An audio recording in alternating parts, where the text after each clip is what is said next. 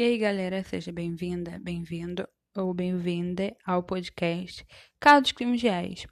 Hoje eu vou contar sobre a morte misteriosa de Ray Rivera. Mas antes disso, como vocês sabem, eu vou pedir um favor para vocês, que é para seguir a gente lá no TikTok, arroba Carlos Reais, e no Instagram, arroba Carlos Reais, underline, por favor, galera. E agora, vamos pro caso.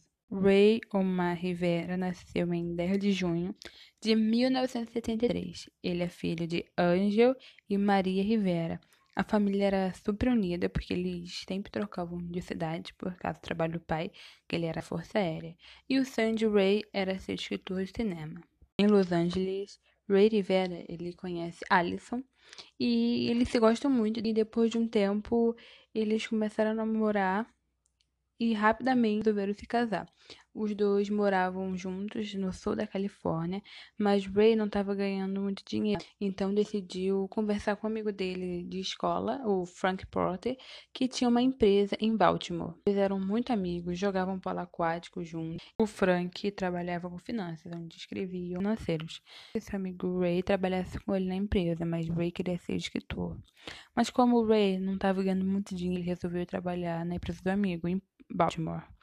E Ray e Ashley se mudaram para Baltimore para ele na empresa.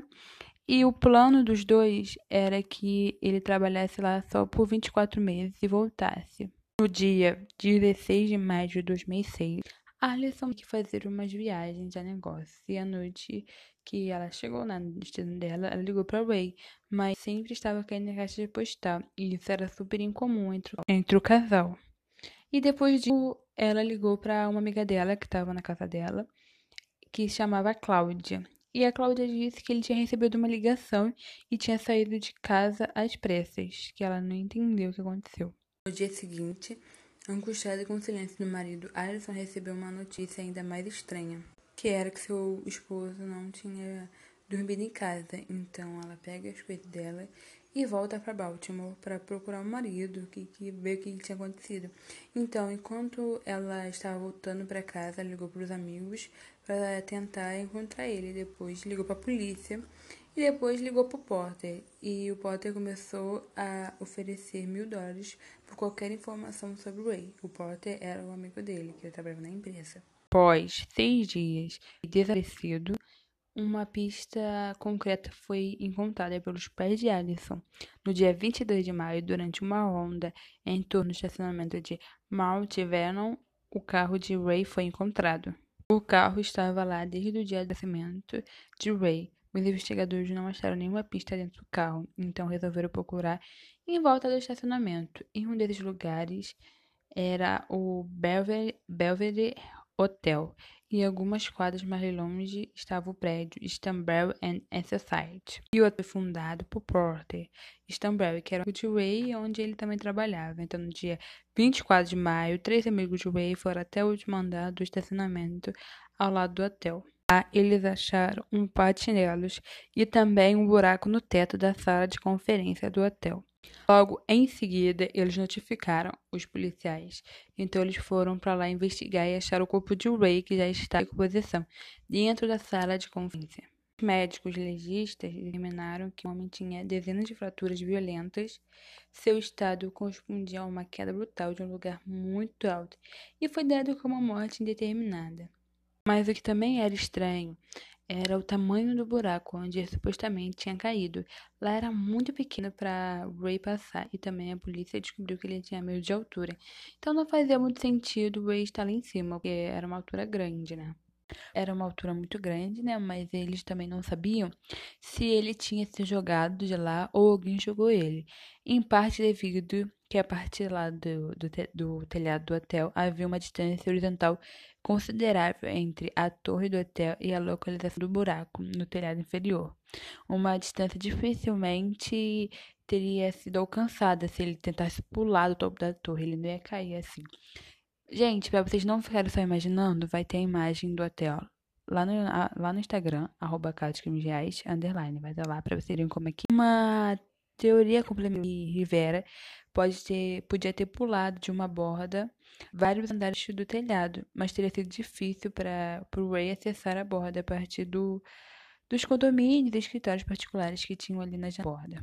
Os policiais relataram que as evidências encontradas no local deixou ainda mais complexo o caso, porque os óculos e o, o celular de Rivera foram encontrados intactos perto e isso também não fazia nenhum sentido, como os óculos do celular não rachou naquela altura que Ray tinha caído. Já o chinelo de Ray, um estava arrebentado e o outro tinha um, uns riscos, parecia que ele tinha sido arrastado. E aquela cena parecia que tinha sido montada, e a polícia também não achou o clipe de dinheiro que Ray, Ray ele levava esse clipe para tudo que era lugar. E até hoje eles não acharam, não tem nenhuma pista onde está esse clipe de dinheiro que ele levava. E ninguém também tinha informações de terem visto Ray entrando no hotel. Eu ali perto ali, ninguém tinha visto ele. E isso é um mistério até hoje, ninguém consegue explicar como que isso aconteceu. O, o clipe de desaparecido, se ele está com mesmo, ou está com ele, ou o chinelo dele, né, que estava todo riscado, o celular, né, e o óculos como não quebrou. Isso é um mistério.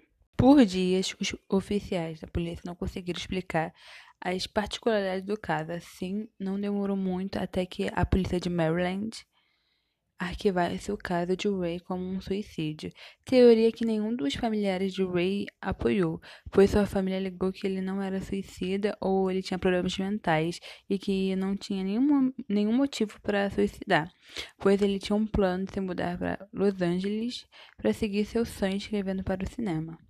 E depois de um dia, Alison, a viúva de Ray, achou um papel colado e dobrado em pedaços atrás do computador dele, foi encontrada e isso estava lá desde o dia do desaparecimento dele.